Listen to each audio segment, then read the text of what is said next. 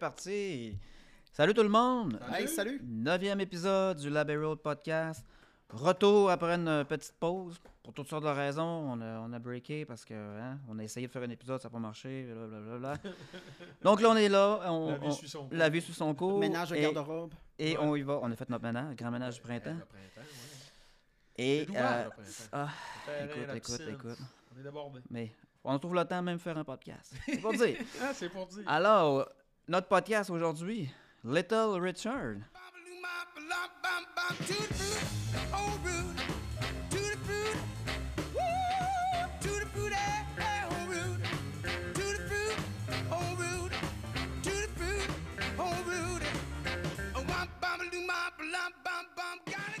Pourquoi Little Richard? Ben, je pense qu'on continue dans la vague aussi des influences du podcast, qui est un peu, on pourrait dire, euh, la genèse de notre podcast, La- qui était de parler des Beatles. parler des Beatles, les influences, ouais. Là, je pense qu'on on est sur le bord de terminer les influences. On est sur le bord, mais il y, en aura, y, en aura encore aurait beaucoup.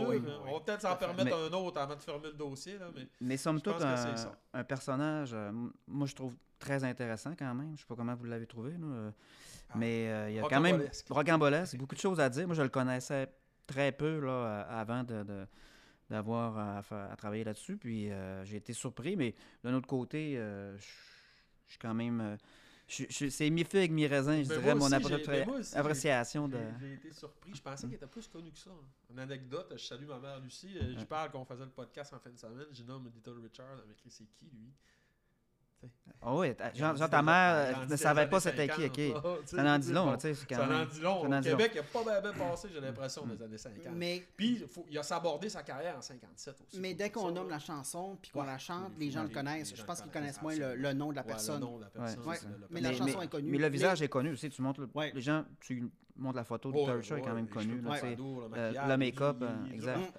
C'est ça. Donc, euh, ben, je salue, euh, on est retour à la formule, euh, formule à 3 euh, avec euh, Louis, Mario et Luc, moi-même. Oui. Présent- présentation du menu de l'épisode, j'ai parlé, on va parler, euh, j'en ai parlé, on va parler d'Little Richard, spécialement de l'album Here Little Richard. Ensuite de ça, bien, on, va, on faire un petit, une petite rétrospective de sa carrière. On va parler des influences. Également, un petit peu la- la- la fin de la carrière. Après ça, la carte blanche à Mario. Ensuite de ça, ben, drette là, la déguste de bière. Mario, qu'est-ce qu'on boit? Drette là? Drette là. Allons-y. Ben écoute, on va boire euh, ben, On la brasserie Port semaine, Alfred Nos amis de la brasserie Port Alfred, Oui. on salue Johan. à la baie Johan. Marc-Antoine. Avec la Boxit, vous me disiez que c'était le nom de leur band, Oui. je crois? C'est un nom de, de groupe punk de Ville Punk. de la Baie. Ouais. Excellent. Donc, il appelle d'ailleurs la Boxit la Punk Bitter. Ben, et voilà. Bitter. Euh, alors, c'est une hâle ambrée d'itrousse houblonnée avec modération au East Ken Colding, un grand classique irlandais. Caramel subtil, légèrement herbacé, arôme délicat de pain grillé. Ce breuvage de style anglais saura vous faire voyager dans un pub britannique. Tant mieux. Oh. À savourer sans retenue. Alors, allons-y. Allons-y. Ouvrons la canette. Et c'est une rousse euh, couleur bauxite pour rappeler la couleur aussi de la bauxite, qui est une, euh, un, un mi- un- Une Un couleur très très caractér- important un notre important dans caractéristique, la, ouais. ouais, dans la fabrication de Qui fait que le l'aluminium Saguenay-Lac-Saint-Jean existe. après qui ça. arrive ouais, à, à Port-Alfred directement. 5,3 d'alcool.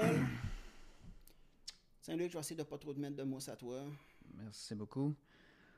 Alors, ben, je vais commencer pendant le temps qu'on. on, euh, juste pour nous introduire Little Richard, pendant le temps qu'on goûte et on essaye cette bière. Donc, Little Richard, de son vrai nom, Richard Wayne Pennyman. C'est un pianiste, un chanteur, auteur, compositeur, interprète, un acteur, un preacher. Oui. Il est né. Beaucoup de choses. Beaucoup de choses. Né le 5 décembre 1932 à Macon, euh, en Géorgie. Je sais pas si je le dis comme il faut, Macon. J'aurais dit Mason. demandé, J'aurais dit Mason aussi, mais c'est con, c'est en anglais, on le sait pas. ça. Écoutez, euh, We don't know. euh, En tout cas, on va dire. les gens euh, peuvent nous aider sur. Facebook ou, euh, ou Instagram. et, et le seul problème, c'est qu'on n'est pas en direct. Le- Voilà. Est mort le Ils peuvent 9 répondre mai par ailleurs. 2020. à- à- il est mort en 2020. Ouais. Ah oui, Euh, oui, oui, oui. 87 Il ressemblait tellement plus dans sa chair. Je sais pas si vous avez vu la dernière Non. photo. Là. On dirait que c'est Ah vraiment ouais? pas lui. Ouais. À 87. Fait que euh, c'est ça, une longue vie, une longue carrière. Commence sa carrière euh, début des années 50. Mhm. Ah, Alors, c'est anglais, hein. On elle est bonne, on cette, euh, boxe. revenons à la Ah, bière, là. ouais. euh, on est en train de goûter ça. C'est très, très bien. Ouais.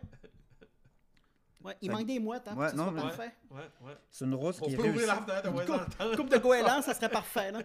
Mais c'est- moi, je trouve que c'est une rousse euh, réussie, honnêtement. elle est Très bonne. Vraiment très Ouais. bonne, ouais. Parce que Bravo, les d'habitude, gars. les rousses, quand je, les aime pas tous. Là. Des fois, elles sont euh, trop sucrées, trop euh, caramel, Ouais. mais je trouve Ouais, qu'elle est ouais. bien, bien balancée. Délicieuse bière, Ouais. Johan, merci. Alors, euh, ben, allons-y. On va commencer par parler. euh, T'étais je- à je passe sa naissance, ma... Ouais, ben là, je suis rendu à, à parler de la petite histoire de Little Richard. Donc, je passe Allons-y. la parole à Mario. Donc, le petit Richard, il est issu d'une famille nombreuse. C'est le troisième de 12 enfants. Tout le monde de sa famille chante. Donc, on chante le gospel. Euh, donc, euh, c'est ça. c'est- C'est c'est avec le gospel qu'il apprend à chanter euh, au début. Dans, le- dans le sud, c'était pas mal ça. Les communautés afro-américaines, on- c'était des quartiers bien, bien établis avec des. des, des donc, c'est un évangéliste baptiste. comment est-ce que j'allais dire Des, des, des, Ouais. Des- des- plus protestants. puis- C'est ça. Puis euh, sa mère euh, interdisait donc euh, aux jeunes de la famille d'écouter du R&B à l'époque. Donc, il y avait droit que d'écouter de la chanson gospel, de la chanson liturgique. C'est ça. D'ailleurs, sa mère disait que le rock'n'roll puis toutes ces musiques-là, c'était des musiques démoniaques. Puis jusqu'à la fin de sa vie, il a dit que le rock était démoniaque. Il y a, il il y a Ben, comme a toujours... euh, c'est ça. sa dualité, la dualité du personnage. Tout à fait. Beaucoup, beaucoup de dualité, long, son, là. son homosexualité, Ouais, entre autres, c'est très connu. Euh, son nom était supposé d'être... Oui. Il était supposé de s'appeler Ricardo, mais euh, il y a eu une erreur donc euh, sur euh, le- le- le- le- le- les papiers, donc euh, c'est devenu Richard. Euh, il l'appelle le Little Richard parce qu'il est tout petit, ben en fait pas tout petit dans le forme de taille, mais dans, dans sa maigreur, et aussi parce que euh, il y a deux jambes, une jambe plus courte Ouais, que l'autre. Ouais. Il a bien beau, quelque chose. Ouais, c'est un- ça. Donc, toute sa vie, il a boité un peu. Euh, puis, à cause aussi euh, qu'il était très euh, efféminé. Bon enfant, là, il a toujours aimé la musique. Il frappait sur les marches de la maison, sur des boîtes de conserve, des casseroles, tout pour faire de la musique, euh, tout en chantant. Puis, ça agaçait beaucoup les, les, les- les- donc, les voisins. Et il a commencé à apprendre des, des- des leçons très, très jeunes de Parce piano. C'est vrai, dans le livre, il en parle. C'est Ouais, ses voisines qui c'est ça. apprennent. La, la- Et on parle de quel livre? On parle de la Oui. biographie. Vas-y, Ouais, merci. La euh, biographie. Allez-y. Euh, de, de Charles White, je pense, Oui. c'est ça? Biographie, pas mal la seule bio qui a été faite euh, Oui, c'est la sur, seule sur sa vie. autobiographie avec Sorti lui, en- ben, Sorti dans les années 80, je pense. 84, 88, je sais plus, là. qui est à lire. Ouais. Ouais. Euh, 88, 88. Ok. La rocambolesque histoire de Little Richard, ça c'est bien sûr la traduction française. Mais, euh, c'est, c'est à lire. C'est intéressant. On l'a lu tout- tout- toutes les C'est trois. mi-figue, ouais. mi-raisin. hein. On sort un peu, euh, un peu pense que- déstabilisé du personnage. Je pense mais que bon, c'est- c'est à la mesure du personnage. Je Oui. pense que c'est Oui. pas toujours. En tout cas, des fois, les histoires, je pense, sont un peu grossies puis pas toujours probablement. Mais bon. aussi. Est-ce que c'est tout vrai? Il faut en prendre par la suite parce que le type était, était très vaudeville, était très habitué de faire du, Mm. euh, du spectacle. Alors, son père était diacre d'église, euh, maçon. Il vendait de l'alcool de contrebande, mais surtout, il possédait aussi une boîte de nuit.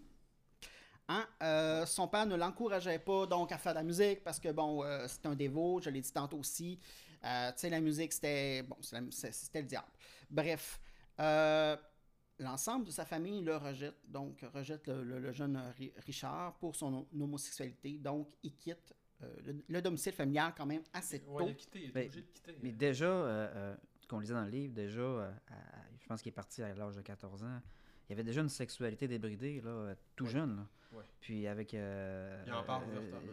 C'est ça, donc ça. ça, ça pas une sexualité qu'il qu'il voulait toujours non plus. Non, Euh, non, on n'ira pas trop dans les non, détails euh, scabreux, C'est là, mais qu'il euh, raconte, là, tu sais, c'est, c'est ça. C'était pas toujours non, sollicité de sa j'ai part. Mais c'était une période qui était très difficile. donc, euh, voilà. Donc, son père se fait tuer euh, lorsque Little Richard a 19 ans. Donc, son père se fait abattre devant son, son bar euh, local. Ben, il était déjà, il, il était déjà en, en- ben, je dirais pas en pleine gloire, mais en ascension quand il s'est fait tuer. Il jouait dans un bar à l'autre bar. Son père l'a aidé, par contre, c'est pas pour te reprendre, mais à la fin, son père l'a comme reconnu un peu. Il a acheté une voiture, il l'a aidé. Il, a dit Tu vas pouvoir faire plus, tu vas avoir plus de mobilité, tu vas pouvoir te promener. un peu. Tout à fait. Effectivement, il a joué dans les alentours de. Il, il s'est produit plus à Atlanta, puis au- autour d'Atlanta, dans une petite banlieue. Puis je pense qu'il avait eu le temps de- d'enregistrer, je pense. Puis il y avait eu Oui. un petit succès. J'ai Oui, vu il y avait ça. un succès chez LCA, qu'on va en c'est parler ça, t'en parleras Ben, plus tard, là, mais tu sais, son- Je sais que son père était content de ce avait petit entendu succès, à- là. Ouais, voilà. Donc, euh, on parle maintenant de la puberté de Little Richard. Oh, oui. Non, Mon Dieu. non, non. Dans, dans le sens que ça, ça- ça l'amène vers le rhythm, rhythm and blues, qui est une musique très sensuelle. Donc, euh, euh, et il s'engage aussi dans la troupe ambulante du Dr. Hudson. Donc, euh, là, c'est là. choc, ça. hein? Ah, ça, c'est choc. Tu sais, bon, ils vendent des, des remèdes miracles à base d'huile de serpent qui était supposé de tout guérir. Euh, ensuite, ils commencent à chanter des chansons profanes de, de, de R&B comme Caldonia de Louis Jordan. Ah, C'est ça, là. C'est ça, c'est cette époque-là. ça debout en tapant des talons, hein. C'était assez impressionnant, son affaire. Dans ce que j'ai lu, ça, ça serait sa première Ouais. chanson profane Ouais. qu'il aurait chanté parce que sa mère, avant ça, interdisait tout ça. Bon. Ensuite, c'est là aussi qu'il commence vraiment à adopter euh, le nom de, de Little Richard. Euh, Puis c'est là aussi qu'il développe son goût pour le travestissement. Oui. Euh, il se produit sur scène euh, avec des turbans, tout ça aussi. Là, euh, tout, tout- tout le tralala avec les costumes. En 1947, c'est là une- donc une rencontre hyper importante avec Rosetta Tarp, qui, qui- qui a été vraiment un modèle pour lui toute sa vie. Euh, elle aussi, une fille euh, issue un peu, euh, ben pas un peu, elle était issue de la communauté LGBT. C'est ce que j'ai lu. train.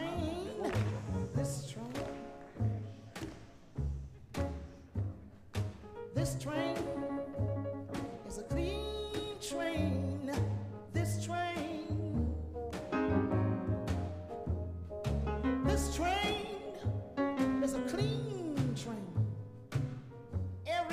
Ride it in Jesus' name. This train is a clean train. This train.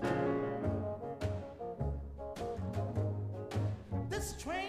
Donc, euh, il y a 14 ans, elle voit chanter euh, devant l'auditorium de Mason City.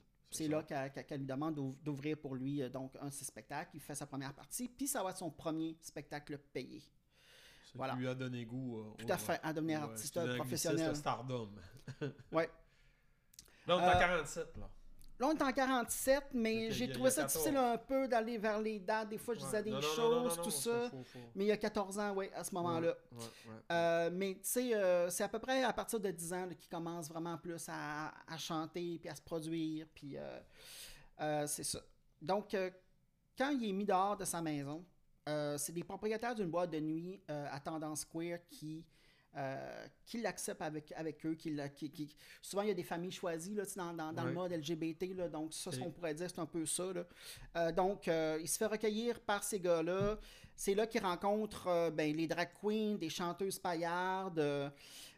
et là aussi, il fait des shows de- en tant que drag sous le nom de Princess Lavone. Princess Lavande. Ouais, Il était dans le monde de la nuit complètement. Ouais. Et c'est là aussi qu'il rejoint un groupe qui s'appelle les Buster Browns Orchestra.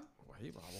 Ouais, et euh, en fait, c'est Brown euh, donc, euh, qui lui donne le nom de Little Richard. Donc, c'est ça que je disais, c'est à partir de ce moment-là, 47, qui prend le nom de scène. Voilà. Euh, ensuite, euh, ben, j'ai fait le tour. On dit qu'à 20 ans, en 1952, là, on reconnaît qu'il a à peu près déjà 10 ans de métier dans le corps, puis que déjà à 20 ans, il est déjà très professionnel. Oui. Puis en 51, on écoute, ses- on, on l'écoutait tantôt là, un petit peu, là, Ouais, puis on vois- voit vraiment là que Mais, mais il y a Moi, déjà le, le- le- moi, ce qui m'a fasciné dans oui. cette histoire-là, c'est la. Ça ressemble au parcours Elvis, excusez, c'est- c'est drôle, vous, vous regardez, il y a beaucoup de similitudes avec le parcours d'Elvis, le, le concours à radio, euh, il chantait au lycée, ben, il, il est pas scolarisé trop, trop. Ouais. Excuse-moi, quoi. Non, non, ça- moi, ce que je voulais dire, c'est que ce qui m'a fasciné, c'est la- la- la- l'épisode où euh, il, il fait la, la drag queen. là. On est en Ah fin 47, début Ouais, 50. de la nuit, là, C'était Euh, c'était à Atlanta, d'ailleurs, ben, c'était on- dans la ville d'Atlanta. on est parce en- qu'il faisait pas ça à Ma- Mason. On est en 2023, il y, a encore, il y a encore du monde qui ont de la misère avec ça. Là. Puis Ouais. je veux dire, c'est. euh, puis pas mon cas du tout, là. je- mais mais, Non, non, non, mais je veux dire, il y, a des- il y a encore des gens qui. Oui. Puis, puis on est début 50, puis déjà, puis on, euh, ils interprétaient des drag queens, puis on va, on va le voir tantôt dans les, les influences, ça se faisait. euh, je veux dire, c'était quand même assez audacieux. Ben, C'était audacieux, mais à Montréal, il y avait une grosse scène de ça aussi. puis C'est un gros c'était- sujet. C'était souvent lié avec le vaudeville, l'improvisation, Ouais. comme tu parlais. Ouais. Sais, au Québec, Bisé Bisoun, après ça, euh, Gilles Latulippe. On est là-dedans. là. Il y avait des dragues dans leurs affaires, eux autres. là, qui venaient Ben- faire, euh, qui venaient faire des, des animations, des, des sketchs d'humour. Tu sais, c'était. Ouais. C'était. C'était vu, là. C'était comme un genre de phénomène. La drague, c'est la drague, c'est un sujet en soi, là, mais pour terminer Ouais. là-dessus, euh, c'était surtout là, dans le monde interlope ou dans le monde, dans le monde Ouais. un peu plus underground. Surtout mais dans le a- sud, aux États-Unis. Il y en a toujours eu, Ouais. presque, là, depuis le, le- Moi, j'ai lu jusqu'au. euh, bon, à partir des années euh, 1800. Là, que, que Ok, ça mais, mais ça doit probablement être une forme d'interprétation. C'est pas nécessairement une culture. Ouais, c'est ça. aussi. Pas nécessairement une culture Oui, assumée que comme. ben oui, ben oui, c'était pour, c'était pour. Ouais. Ben lui, c'est- c'était son. Excusez encore, c'était son trip là, de, de bousculer l'ordre établi. Là, euh, Little Richard, il savait ce qu'il pouvait faire sur scène, puis ce qu'il pouvait dégager. Puis c'est, euh, c'est- durant cette période-là là, que tu, tu vas nous parler des- de ses inspirations, Luc, plus tard, Ouais. là, mais c'est vraiment cette période-là qu'il a vraiment rencontré ses inspirations. Exact, Des exact. personnes très importantes pour lui. Oui, oui, oui. Merci Mario, euh, c'est très intéressant. On va y aller avec la, la- Louis, tu vas nous parler plus de, de l'album? En tout cas, Oui, du moins les, l'aspect les musical. enregistrements, l'aspect musical, Oui, les absolument, enregistrements. Absolument. puis- ouais. Ben écoute, au début, je vais commencer, je vais décrire rapidement le spectacle de Little Richard. ok? Après ça, on va parler de, euh, du commencement de son aventure euh, musicale, on pourrait dire. Mario nous a glissé quelques mots, euh, 1951, le concours et tout ça. Ensuite de ça, on va aller avec euh, le contrat avec Specialty Record, qui est vraiment là où il a enregistré. Et pour culminer en 57 avec la sortie de l'album, on va voir ça hein, de façon assez détaillée. Alors, intro. C'est Pas trop détaillé. Fais ça pour rien, faire peur c'est. Vas-y comme tu le sens. Vas-y comme tu le sens. Non, parce que Louis, on fait un petit Ah, aparté, a tendance à mettre beaucoup de détails, Ah mais c'est sa couleur. Vous avez sûrement compris. euh, C'est- je, me, le suis fait reprocher. Alors, intro. Euh, je pense qu'il faut commencer pour parler de, de Little, de- de Little Richard et sa musique. On- là, on vient de parler beaucoup du, du segment euh, vaudeville, euh, spectacle burlesque, drag queen et tout qui était là-dedans. Bon, je pense que lui a amené ça ouvertement dans, dans- dans le- le monde du rock'n'roll. Il s'en est servi plein la main pour, euh, pour que ça fonctionne, puis épater, puis euh, aussi un peu euh, rejeter l'ordre établi. C'est que les gens soient vraiment choqués de ce qui se passe en avant d'eux autres. Parce que j'ai écouté, euh, euh, je commence avec ça, j'ai écouté le film dernièrement, le biopic qui était fait dans les années 2000. C'est le même acteur qui fait, qui fait le biopic de, de Jimi Hendrix. C'est un petit peu série B, je pense que c'est des films qui ont sorti directement à DVD, à la télévision. Mais tu- vois quand même sa vie. Puis tout, il se dévêtissait sur scène. Il l'a dit lui-même, il était prêt à faire n'importe quoi. Se Mm. dévêtir en 1954 dans un théâtre dans le sud des États-Unis, faut être fait dur. là. Mais tu remarqueras souvent aussi, là, moi j'ai remarqué que les, les- les artistes noirs étaient beaucoup plus ouverts d'esprit puis beaucoup plus Ben, audacieux. Mais vraiment. Donc s'il y avait été blanc, probablement qu'il n'aurait jamais ça, fait ça ça. vient des, des, des parties là, qu'on parlait avec Elvis, que, tu sais, que les, les- les gens s'enivraient avec fait. la boisson, c'est du moonshine, la boisson Mm. assez Ouais. forte, c'était débridé, puis le blues. Mais- Déjà, les paroles du blues, c'est très. Mais il y avait un c'est tempérament sexe, excessif. C'était un Ouais. excessif là, Ah ouais, euh, sur tous les aspects de sa vie. Ah ouais. là. Je veux dire, même quand, quand il virait de l'autre bord euh, Ah, pour la religion. Mais- sur scène, On va en faire un petit segment sur on scène va en parler aussi tantôt. Là, je veux dire, c'était sa marque de commerce. Ben, c'est c'est là où je voulais en venir. Mm. D'abord, ça ouvrait avec euh, souvent une espèce de morceau de musique classique ou quoi que ce soit. Puis là, il arrivait, lui, avec un espèce de veston, que Luc va nous parler des influences tantôt Mm. d'un gars qu'il avait vu, là, Mm. qui a parlé de se mettre un peu euh, flamboyant sur scène. là. Il arrivait avec un veston euh, déjà miroir, puis il s'installait, il se coupait des morceaux de miroir ronds, puis il se collait ça partout sur son veston. Il, dis- il disait qu'il se coupait le bout des doigts souvent, puis il demandait aux, euh, gens de mettre un follow spot, là, euh, vraiment une grosse lumière dessus pour que ça éblouisse tout le monde quand il rentre. Il a fait ça jusqu'à dans les années 80, je pense. C'est sa vraie marque de commerce. Euh, les cheveux, hein, à, la, mode Pompadour, presque à, la française, c'était n'importe quoi. Le maquillage, il se mettait du, du- à joues, le mascara, le rouge à lèvres, il était vraiment maquillé. La désinvolture, autant social, euh, niveau de, de sexe débridé, de parler de ça dans ses paroles, les connotations, toutes les insinuations qu'il fait dans ses paroles, on s'en rendait compte de ce qu'il parlait. les gens n'étaient pas cons. hein. Mais même en entrevue des années 60, là, il Ouais, était très aussi. très clair sur Ben ses oui, ben orgies, absolu- tout, absolument. très. Et racial aussi, hein. Il y a eu une certaine désinvolture raciale, je dirais ça, parce que les Blancs se mélangeaient au, au public afro-américain, qui était son principal public cible. Puis ça a été un des premiers, bon, les- on, dit ça à tout, là, pas dit Elvis et tout, là, mais ça a été un des premiers qui a- où il y a vraiment eu une grosse mixité raciale. Euh, la sauvagerie de sa musique aussi, le martèlement de sa main, euh, son orchestre, les Upsetter, qui était un groupe assez exceptionnel. Alors on commence l'aventure musicale. En 1951, OK, euh, il participe à un concours organisé par Daddy, euh, Zeras, excusez, j'ai oublié le nom. c'est pas grave. Euh, c'est ça, c'est Daddy Zeras, qui est euh, DJ dans une station locale à Atlanta. C'est la WGST. Lui, euh, il organise ça, puis Little Richard le gagne. Puis le prix, c'est quoi? C'est un enregistrement, un, un contrat d'enregistrement chez RCA. Alors, à 16 ans, il se ramasse avec Buck Rams, qui est le producteur des Platters?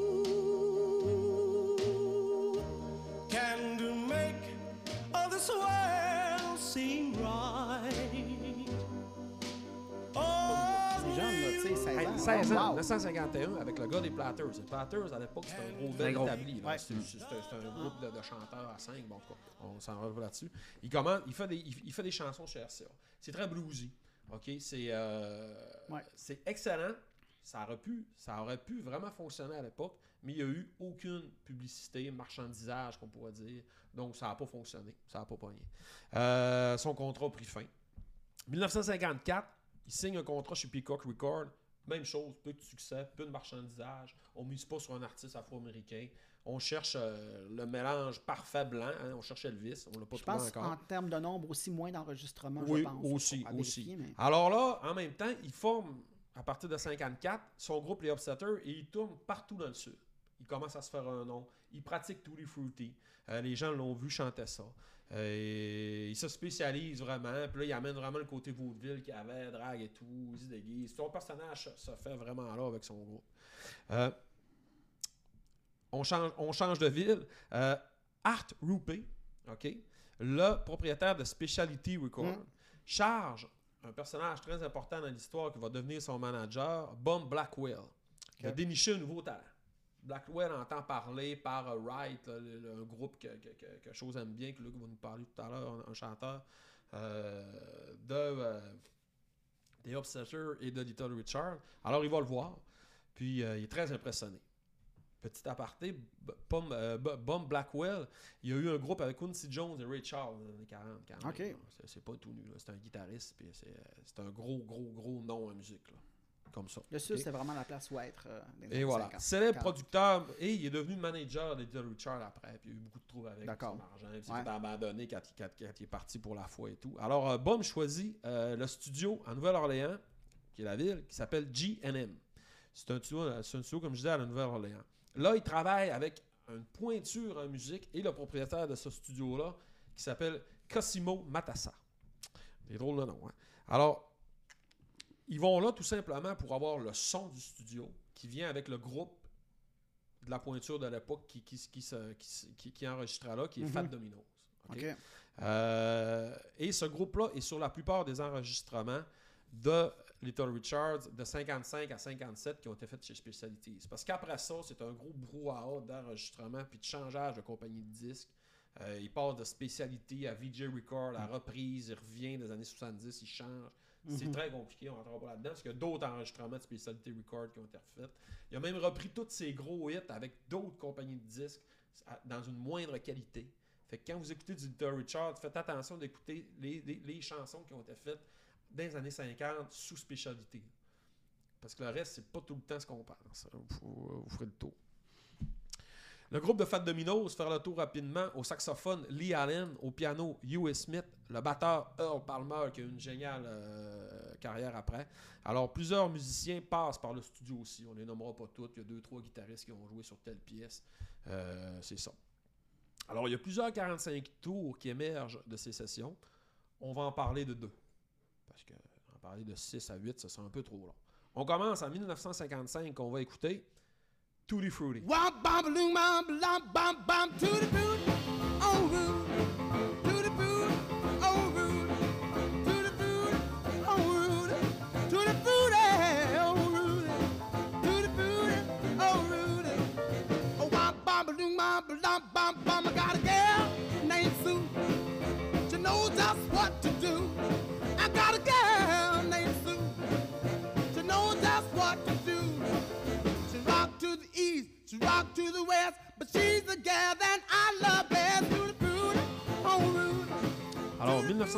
1955, Tutti Frutti. Après trois heures de jam et d'essai, Bob Blackwell appelle une pause. Parce qu'il voit que ça s'enlise, il voit que les musiciens commencent à rire un petit peu de Little Richard, disent euh, Ma soeur chante mieux que lui, euh, il chante des chansons douces, on comprend pas trop pourquoi il est là, il est tout déguisé, pourquoi, tu sais, eux autres, ils l'ont vu arriver, tu sais, c'était un peu macho quand même, le, le- le milieu du rock à cette époque-là, là. C'était, c'était, c'était quelque chose, dans un business, sud. hein? Surtout dans le sud, c'est une business. Alors, pendant la pause, ils vont, ils vont une pause déjeuner, un piano. Euh, Little Richard joue Tutti Frutti, mais la version qu'il fait en spectacle pour divertir et faire rire. Je parlais de vaudeville, de burlesque tantôt, on est là-dedans. Là. C'est des paroles très, très greasy. Qui pensait jamais enregistrer. Exactement, qui pensait à jamais enregistrer. Mario, tu, tu nous en parleras tout à l'heure, ce sera pas très long. Alors, bump, l'entend jouer ça, il applaudit, il fait voilà, on a un hit. Là, on a un problème avec tes paroles. Parce que tu peux pas chanter ça. Alors là, il a fait venir Dorothy Labostry. Parce que les paroles étaient vulgaires. Les paroles étaient très vulgaires. Mario va nous faire une petite Ouais. comparaison. là. C'est- je- J'en arrive. là. Alors, il a appelé Dorothy Labostry pour changer le texte et le mettre beaucoup plus populaire et qu'il passe. Alors, Mario, veux-tu nous analyser peut-être une petite partie du, euh, du texte? Vers- faire la- En fait, je- ce, que je veux qu'on comprenne facilement, c'est ce que Little Richard chantait, un peu la connotation que ça voulait dire, puis ce qu'elle a changé. là. Comme beaucoup dans les histoires de Little Richard de cette époque-là, il y a beaucoup de versions là, qui, qui, qui, qui, qui Ouais. diffèrent. là. Euh, qui, donc, il y a une première version qui dirait Tutti Frutti Good Booty, donc bon derrière. Ouais. Ensuite, euh, t'as euh, Charles Connor, le batteur, qui dit que lui, c'était euh, Good Booty, If It's Tight, excusez-moi mon anglais, Don't force it. It's alright, and if it's greasy, it's make it easy. Donc, si c'est serré, c'est agréable, et si c'est huilé, ça se laisse faire. Ouais, mais ils devaient le changer tout le temps, le spectacle. là. Il y a Tu une autre version qui dit aussi, euh, je vais, je vais, je vais, je vais, sauter du ouais. français tout de suite. Si ça rentre pas, forcez pas, Ouais, mettez de l'huile et c'est offert. ouais, aïe, aïe. C'est ça. C'est ça. Voilà. C'est, c'est... Puis elle, elle, elle, ben, elle a changé. c'est- c'est- c'est- c'est- C'est carrément Elle- elle a changé, connotation gay. Là. Bah c'est ouais, ça c'est aussi. comme, bah ouais, C'est oui, ça, là. absolument. Ben, ça pourrait être limite hétéro, mais c'est un peu weird. Là. Je pense que c'est plus, c'est- Effectivement. c'est plus visé vers, Non, non, c'est plus visé vers la communauté LGBT. Bon. Euh, alors, euh, Dorothy Labostry, elle, Ouais. qu'est-ce qu'elle a changé? Elle a changé, dans le fond, le Hunt Booty, OK? Puis tout le reste qui devait être... Parce que là, on n'a pas tout le couplet, mais c'était pas chic. Tu, tu nous en parles là-dessus? Tu Ben, si tu veux, je peux te les nommer. ou sinon, on passe Ben, parce que, continue, ben, c'est parce que les paroles originales, là, on est, on est ailleurs. là. Je dire. Non, non, ben non, non, original, pas, euh, je veux dire, ce qui est sorti sur l'album. là, ben. Parle-nous-en de ce qu'elle a changé un petit peu. Ah, Rooty, là, c'est une expression. C'est ah, ça. euh, go, On l'a édulcoré euh, ça, tout- passablement. tout bang.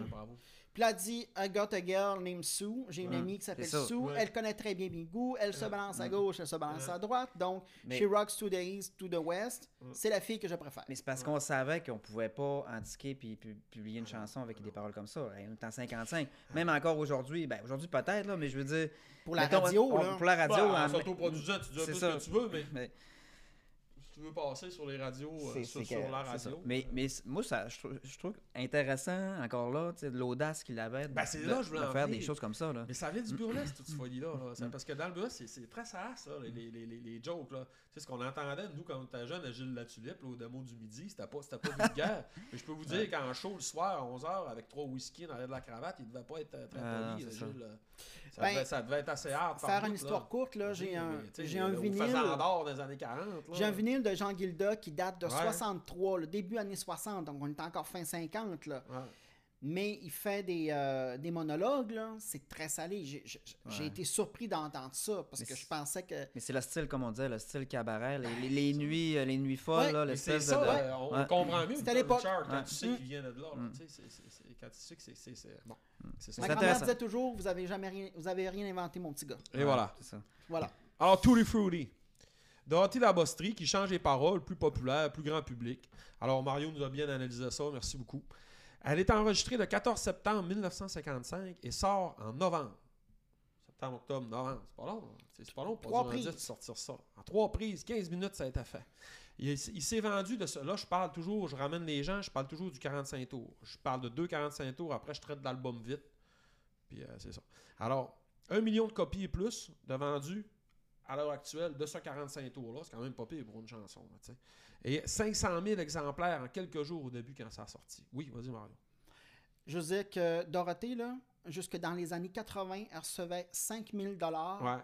aux trois mois pour avoir Ouais. écrit ça. Là. Puis il Ouais. était trois auteurs là, Ouais. décrédités. Fait C'est C'est une chanson payante, là. Hey, Mm. Tu dis, toi? Un Ça a été hit. utilisé dans les films. Puis c'est pour. Ben, c'est pour Elvis l'État. qui l'a. Hyper Elvis l'a encore plus popularisé. Tout le monde l'a pense. repris. Oui, je pense que l'a mis. ça. Ben oui, parce qu'il avait besoin d'un tremplin blanc. Ben, Pat Boone. On va parler de Pat Boone. Tantôt, je vais faire un petit aparté. Ouais. On va l'écouter, la version de Pat Ouais. Boone et Mais- tout. On va voir. Alors, la face B de ça, euh, parce qu'il y a tout le temps une face bas, une face bas, une face A, une face B, c'est I'm just a lonely guy. Il me Ouais. fait rire. I'm just a jealous guy. I'm just a lonely guy. Tu sais, c'est vraiment. euh, Je un petit. euh, I'm all alone, alone in this world. I'm all alone, and I lost my only girl. I'm all alone. Yes, I need someone to love. I'm all alone. Alone. Au Billboard, le Billboard Blues et R&B, Tutti Frutti a atteint le deuxième rang. Au Billboard Pop des 45 tours, a atteint le 21e rang. C'est quand même loin. Pat Boone a atteint le 12e, je pense, ou 13e, avec, avec la même chanson. là. Juste parce qu'il est blanc. Puis elle est vraiment moins bonne. là. Et euh, en Grande-Bretagne, rang 29. OK? Alors, un dernier fait sur cette chanson-là, je pense qu'il est important. En 2010, elle est introduite comme, euh, je vous dirais, euh, patrimoine musical américain Ah ouais. très important à la bibliothèque du Congrès. Comme étant le point de départ vraiment de, la, ou de la- de la création avec d'autres chansons d'un nouveau style. Vraiment. Alors, euh, c'est d'anthropologie. On, regarde ça euh, pour- Absolument, pour, pour- mais- pour la postérité. Ouais. c'est- quand même big. là. Il n'y en a pas gros qui ont, le- qui ont les chansons enregistrées. Il y a des Bob Dylan, Buddy Water, Hmm. des gens qui ont vraiment amené soit le folk, mettons, le blues, le rock and roll, la musique classique. C'est des gens qui ont, qui, ont, qui ont créé un nouveau style. Ben- ben, Puis ça. puis ça, c'est vrai. Puis moi, je le trouve intéressant. C'est un langage. Je le trouve intéressant à ce point-là parce que il- il- c'est vrai qu'il est vraiment au début, on dirait, de la timeline du rock'n'roll. Moi je, moi, je le vois vraiment au Ah début oui, parce que, ah tu sais, on a parlé de Chuck Berry Ben euh, plus tôt, on a parlé d'Elvis.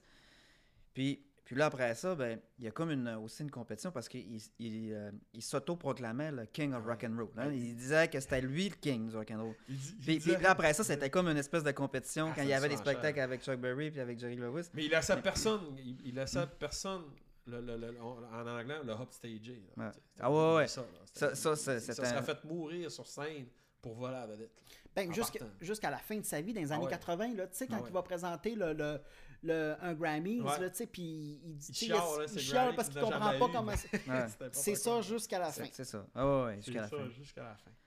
Alors, euh... Deux micros hein, pour enregistrer euh, Tutti Frutti.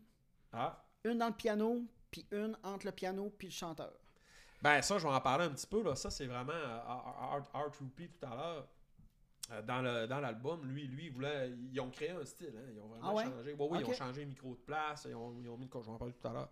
Alors, euh, c'est un fait quand même anthropologique, très important. C'est au même titre qu'un nouveau langage, presque, quand, quand, c'est inscrit comme ça euh, à la bibliothèque du Congrès. Hmm. C'est gros. Deuxième 45 tours, on va passer plus vite un petit peu. Long Tall Sally.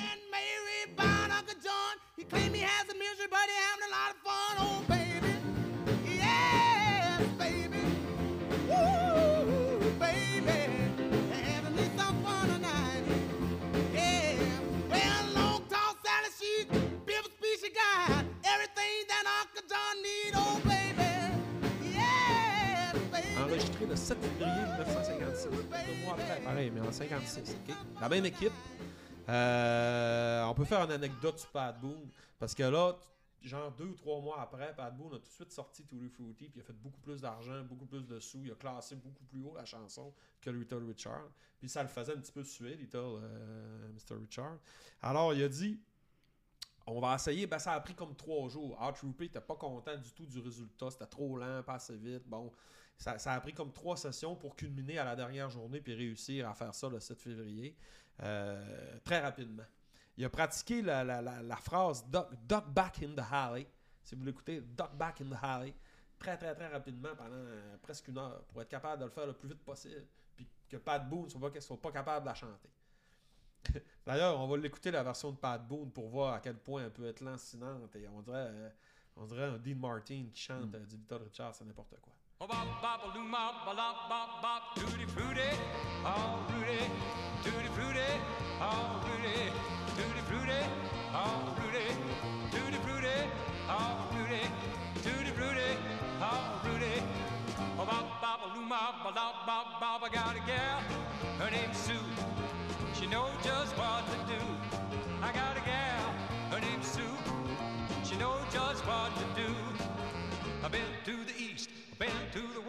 She's the gal that I love best. Tutti frutti, Rudy, tutti frutti, Rudy, woo, tutti frutti. Alors, vous avez bien vu ce que je disais, hein, c'était un peu n'importe quoi. Alors, on voit bien la, la comparaison. Alors, Art Rupi demande à Little Richard de conserver vraiment la même recette. hein, le martèlement euh, en 8 barres du piano. Ensuite de ça, les falsettos, les ouh, tous ces genres de, de, de- de criage un peu qu'on pourrait dire efféminé, mais qui ne l'est pas, là, en fait, qui est vraiment rock. Euh, le vocal et la rythmique vraiment présente. euh, et la rapidité de la pièce. OK? Euh, faut pas oublier non plus que la réalisation de ces 45 tours-là, OK? Et là, je parle des deux 45 tours, mais j'applique la recette à toutes les autres qui sont sur l'album qu'on parler tantôt. OK? Euh, parce que c'est un peu le même processus qui s'est passé. C'est vraiment un, travail d'équipe. hein, Entre Bob Blackwell, qui est crédité pratiquement sur toutes les chansons, Hart Rupi, qui était le propriétaire, mais qui était là, euh, Cosimo Matassa, qui était le réalisateur, Little Richard, les musiciens, ils ont participé, puis c'était vraiment une franche camaraderie, je pense. Il n'y a pas eu vraiment de. Little Richard était très humble, il a, il a- participé, il a fait ce qu'on lui demandait, puis on, c'est- ça, a passé en postérité, hein, carrément. Alors, au Billboard, rapidement, numéro 1 sur le Billboard euh, afro-américain Blues et Rhythm and Blues, c'est quand même euh, son numéro 1, OK? Et sixième dans les charts euh, pop américains. OK? Alors, euh, c'est ça. Tout ce beau monde et tout ce beau boulot culmine en 1957 avec le montage par Art Rupi de l'album Here's Little Richard. C'est pas très compliqué, OK? C'est le premier LP fait par Specialties. Un LP, c'est Ah un long play. OK, ça C'est commence. le gros disque. C'est le premier qui a été fait par la compagnie de disques. Quand même, ils ont mis ça sur Little Richard, c'est pas rien. OK? Il sort en mars 5 1957. Il rentre directement 13e au Billboard euh, des, euh, des, des, des, des- longs jeux. là, comme- mes parents disaient ça, ça me ferait des LP, des longs jeux. Long play, c'est vraiment ça. 13 Billboard, 13e au Billboard du LP Charts, OK? Et euh, c'est 12 titres complètement décapants, choisis et agencés par Hart Rupi. C'est lui seul qui a eu le, le dernier mois à savoir lesquels on allait mettre sur l'album. Ah ouais. Quand même, il y avait du flair, ça, ça sonne l'album. Ouais. Moi, je l'ai écouté beaucoup dernièrement. là, Il y a des titres très bluesy qui sonnent Fat Dominoes. Ils pourraient mettre Fat Dominoes à, Find Mama, à Got It. Tu sais, Il y, a- il y a une coupe de grosses euh, des B-sides. parce que C'est littéralement des B-sides parce que c'est 6 45 tours avec la face B. Tu sais. Fait que, euh, encore là, c'est ça. Les particularités de cet album-là, je finis là-dessus. Euh, la batterie en avant-plan, vraiment. Vous écouterez, la batterie est là. Puis la batterie est encore très syncopée, style swing. Mais lui, avec son piano son martèlement, il vient tout placer ça. Il vient faire comme un genre de down picking. Les guitaristes vont me suivre là-dessus. Ta, ta, ta, ta, ta, ta, ta, vraiment mettre une rythmique synco- vraiment droite là-dessus. C'est nouveau ça. Personne n'avait fait ça dans le rock. Puis il a été copié, copié, copié là-dessus après. Euh, Lewis en, en tant que Ouais. tel, des trucs comme ça. là. Il y a eu une grosse compétition entre leurs deux d'ailleurs euh, pour ça. Ensuite de ça, la voix. La voix, oh, euh, encore l'anglicisme, très, très, très front de Little Richard, OK? Qui est, qui, qui- qui est complètement un réalisateur d'album, on va dire, d'en face. Quand on dit c'est en avant, c'est que tu l'écoutes, puis tu entends juste ça. là. Puis la batterie en arrière, puis le reste après les agencements. Hein? Euh, les, euh, le martèlement du piano, je l'ai dit. Les rythmes, les coupures aussi. Hein? Wam, babalou, bam, wam, bam, boum. Là, ça commence Ouais. les stops, ces affaires-là, ça c'est très efficace dans le rock. C'est lui beaucoup qui a- Parce que vous écouterez les six gros euh, 45 tours de l'époque, là, Sleeping and Sliding, Rip It Up, Really Teddy, euh, euh, Good Golly Miss Molly, c'est toujours la même recette qui est appliquée, puis c'est les mêmes musiciens, puis c'est les mêmes réalisateurs. Mais comme on disait aussi, très peu de guitare. Moi, c'est ce qui m'a surpris oui, très peu. Il y en a quand même, mais on l'entend pas. Dans, mon, dans mes écouteurs, euh, dans mes bons écouteurs B, Mais que je me pas suis acheté dernièrement, pas je de fais, je fais une solo. chose. Mais, mais c'est un Non, pianiste. aucun solo. C'est un pianiste. Les Mm. solos, c'est des sax. Ouais. Il y avait des saxo, il y avait Ouais. un trio de saxophonistes là-bas, fait que c'est eux autres qui faisaient les solos. Mais on l'entend la guitare, mais c'est plaqué en arrière, c'est pas, c'est pas très complexe. ça. Alors, euh, tout- toute cette belle histoire s'arrête en 1957 en tournée en Australie. Il était avec Gene Vincent puis Eddie Cochrane. Eddie Cochrane, c'est mon euh, guitar héros personnellement qui est mort très jeune. Gene Vincent est mort jeune aussi. Euh, il trouve Dieu, il voit une comète sur scène. Bon, il y a plusieurs choses. Je ne sais pas si quelqu'un va nous en parler dans vos deux prochainement. Puis il décide d'arrêter et de se consacrer à la foi. Alors, de 55 à 57, il a fait carrière deux ans. Ça a explosé. Puis tout s'aborder en plein Exact. milieu. En plein stardom, il dit je m'en vais. C'est pour ça peut-être qu'on ne connaît pas tant que ça, qu'on n'a pas entendu parler qu'il est ambigu. Parce qu'il est revenu, jamais Ben, vraiment fait ben, C'était des comebacks. Il repartait. Il a, il a plusieurs, dans sa carrière, il a fait plusieurs comebacks. Il a fait un Ah, comeback dans les années 60, il a fait un comeback des années 70, il a fait un comeback des années 80. Ça 80, ça a été son gros, son Ah. dernier. euh, Je pense que c'est un Ben, il, peu aussi de Ben, il y a eu deux périodes de preaching. Il y a eu deux périodes de preaching vraiment. De 57 à 62. Il était 5 ans. Puis fin 70. il est retombé dans le preaching, mais il a continué à faire des spectacles pareils. Mais de 57 à, 50, à 62, là, Là, il a disparu de la map. là. il Il- complètement, il était avec ça. un genre de cirque protestant ambulant, avec des tentes ambulantes. Puis- Puis, il se promenait, il montait des chapiteaux une semaine dans telle ville, puis il preachait. Puis il rejetait ville. complètement la- la- le Complètement, rock'n'roll. puis Il ouais. rejetait même ses, ses rejetait disques. Son Ouais. homosexualité, Ouais. euh, le rock, C'est c'était ça. bizarre, Ouais. mais il était, il était Mais complètement. il était paradoxal comme type. Ouais, je veux ouais, dire, il passait d'un, de, tout un à, à l'autre euh, c'est d'un coup de vent. Ben, merci Louis pour. Euh... Ah, t'avais un petit. Tu voulais rajouter quelque chose? Hey, vous irez lire les paroles de Long Tall Sally, là. Ah, vas-y, C'est j'ai vraiment vraiment intéressant. Ben oui, Non. Ben non, vas-y, j'aime ça. Je veux dire que, grosso modo, là, tu sais, si vous analysez, là, tu sais, euh, ça dit que, ben, que l'oncle John, ben, finalement, tu sais, euh, il est avec Lontal Sally, qui, elle, est comme chauve, tu sais. Donc, je pense qu'on peut lire là-dedans que euh, il trompe euh, ma tante Mary avec, Avec, euh, avec, avec, avec un genre de drag queen, là. Avec un genre de drag queen show. Ouais, c'est Moi, j'ai ça. entendu qu'il y a une histoire de maladie, là, que, la, que la madame serait malade, puis ça s'attend, mais il y a plusieurs versions. Là. Ben, ben, ben, c'est parce qu'en fait, là, ben, si tu veux, euh, on peut vous le couper au montage. Comme on dit souvent. Non, non, c'est une blague. Mais euh, c'est une. euh, Ah on y va, c'est très intéressant. C'est Only Child qui était une disc jockey. Elle s'en va voir un jour euh, Little Richard, puis elle dit Écoute, elle dit, j'ai une jeune fille à te montrer. Écoute, elle est un peu dans la misère. Euh, elle, arrive, euh, elle arrivait vraiment de loin, là, du fin fond du Mississippi. Puis elle voulait vendre une chanson à Richard.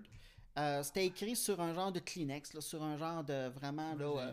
Ouais, puis il a gardé ce- papier-là, là, il dit comme sur du papier de toilette, il l'a gardé des années, des années, mais à un moment donné, il l'a perdu.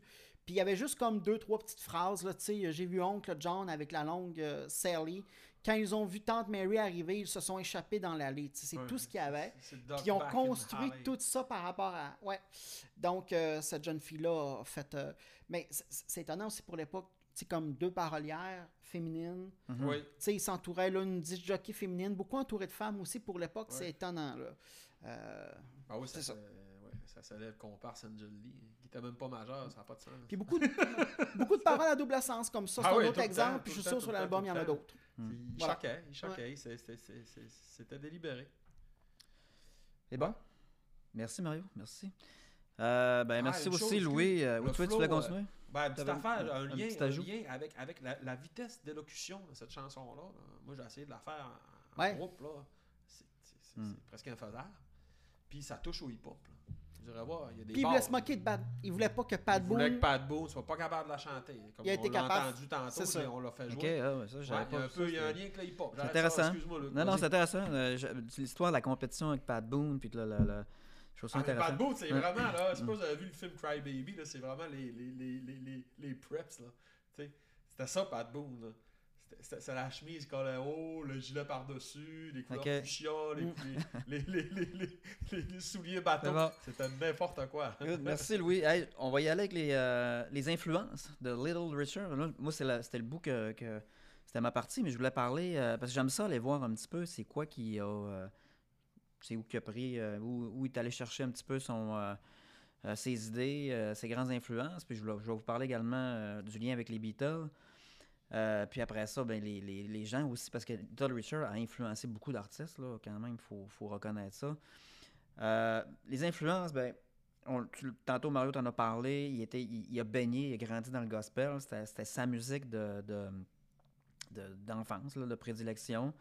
Euh, c'était une musique qui était aussi euh, omniprésente là, dans la communauté où, il- Ah oui. où il était en- en, En son Géorgie. diacre, Son père était- c'était- Ouais, c'est ça, là, son père son diacre, après ça, euh, mais euh, tout, tout le monde chantait. Tu sais, ce qu'il racontait dans le livre, euh, c'était une connexion avec Dieu. euh, pa- pa- pour toutes sortes de raisons, on est en pleine ségrégation raciale, on est Ouais. en- on- on- on- on- la douleur de, de- de cette communauté-là se, se chante là, par le gospel.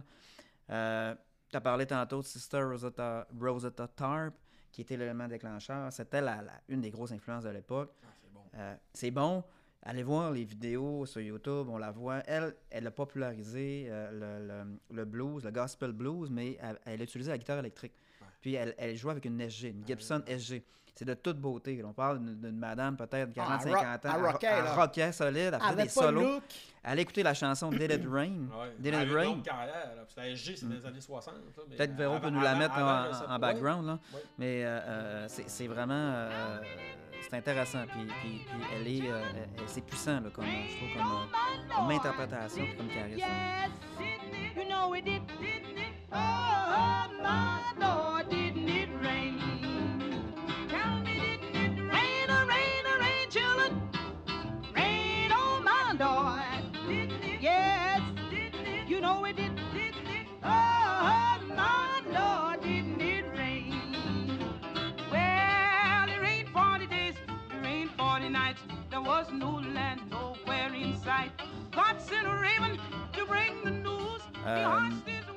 Les chanteurs gospel qui ont influencé beaucoup, euh, on, on- on nomme Brother Joe May, qui est vraiment du gospel pur, euh, vraiment d'église. là. Euh, allez écouter ça, c'est- si vous aimez le gospel. Il y a Clara Ward, qui est plus le, le côté féminin, mais gospel d'église, là, avec les, les gens qui claquent des mains, qui chantent en arrière, là, vraiment très rythmé, là, rythme accentué.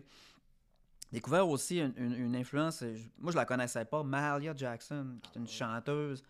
Euh, tu connais, Louis? Un peu style Ella Fitzgerald. On est plus dans le côté diva, mais gospel, jazz. Très beau. Moi, ça, moi j'ai vraiment adoré. Il faut aimer ce, ce type-là. Precious Lord,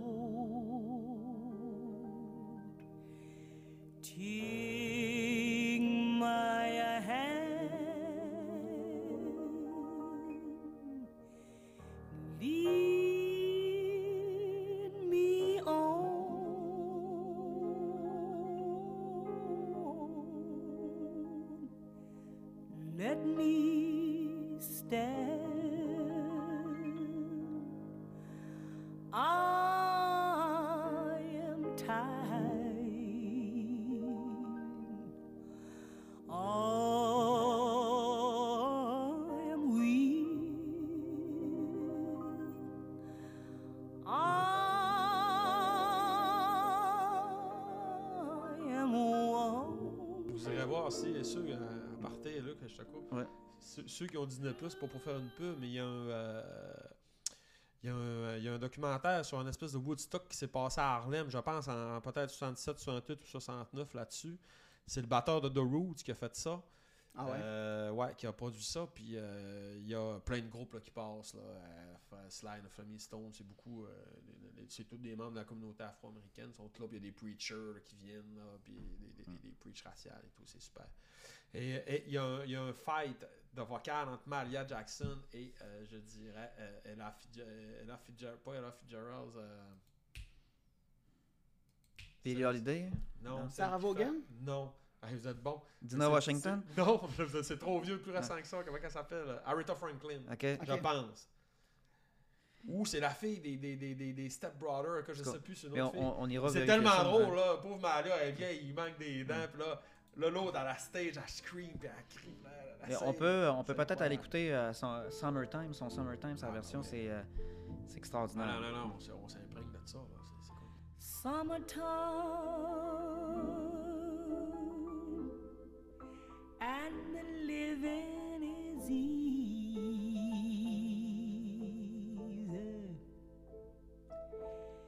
Fish are jumping and the cotton is high.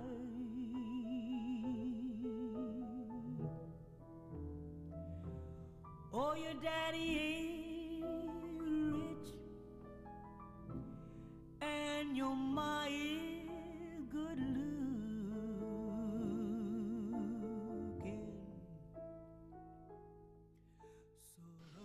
Euh, autre influence, euh, Ike Turner, euh, Little Richard mentionne que le jeu de piano, Ike Turner a beaucoup influencé, notamment sur la chanson Rocket 88.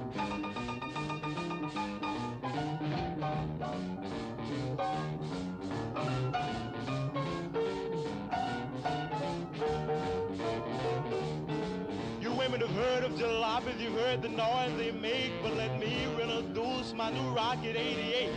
Yeah, it's it straight, just one Euh, way. Billy Wright, Everybody tantôt, c'est as de c'est de lui, je parle. Billy Wright a été, euh, Little Richard reconnaît que pour lui ça a été l'influence la plus marquante. C'est un nom qui revient souvent Euh, qui revient vie. souvent parce que c'était. Billy Wright était surnommé le Prince of Blues.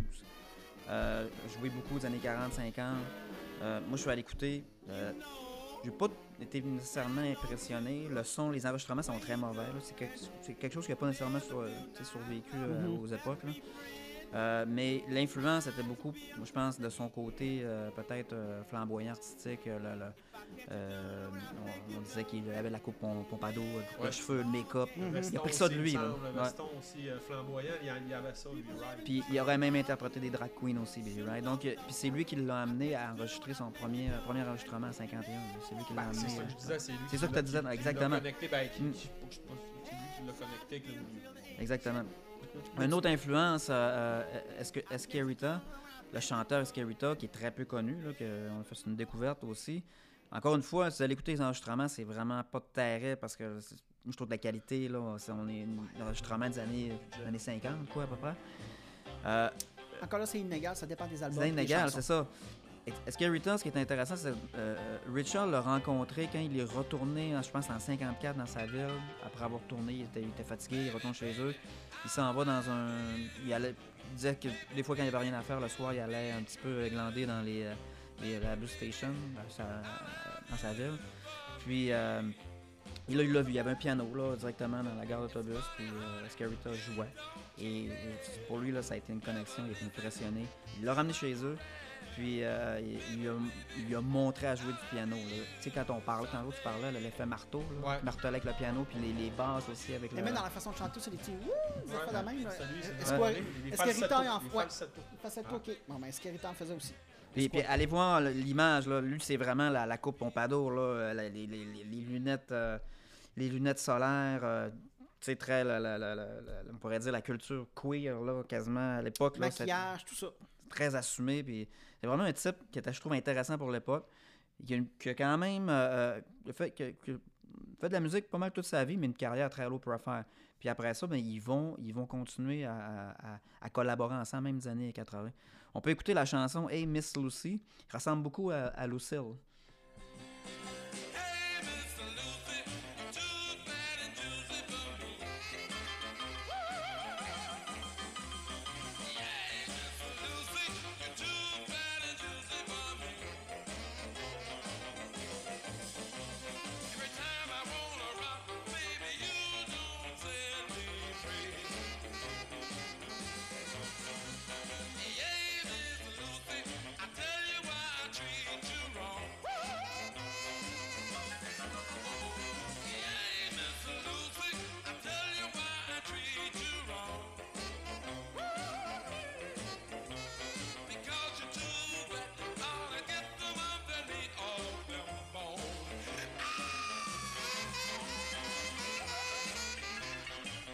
Alors c'est ça, euh, on voit un petit peu des ressemblances avec Lucille. Euh, T'avais-tu voulu rajouter quelque chose sur Escarita? Ça va? Euh, Qu'est-ce que je voulais dire d'autre? Euh, oui, tantôt, je n'ai parlé. Là. Il, va, il va revenir, Escarita, euh, dans les années 70, euh, quand, quand va- Richard va faire son comeback, il va coécrire la chanson Freedom Blues Ah. sur l'album Real Thing. Ok. Puis Freedom Blues, quand, euh, Ouais. qui va être un des rares... euh, C'est sur Reprise Records, ça qui reprenait sur toutes les, les bands. Ça, C'est la compagnie que je parle. puis ça va être un de ses derniers hits au box-office. Ouais. pas trop, là. Ouais.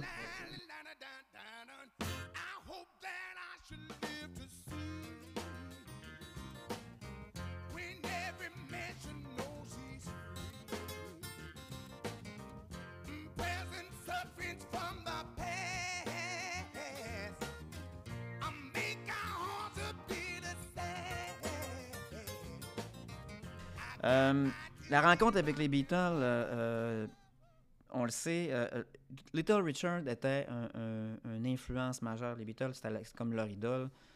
Surtout Paul McCartney, qui avait vraiment, vraiment, qui avait beaucoup remarqué. A forcé. Je sais pas si t'en parles. Ouais, je, ouais, je vais en parler parce que c'est en 62 quand Richard fait son comeback. Son, son manager le book pour une tournée en Angleterre. Et, là, euh, on parle d'un comeback. Richard y allait pour faire une tournée, mais de chant gospel. Et euh, finalement, le premier soir, ça marche pas. Euh, et- et la- réaction, les, les gens s'attendaient à voir les chansons de rock and roll, tout ça. Les gens sont déçus.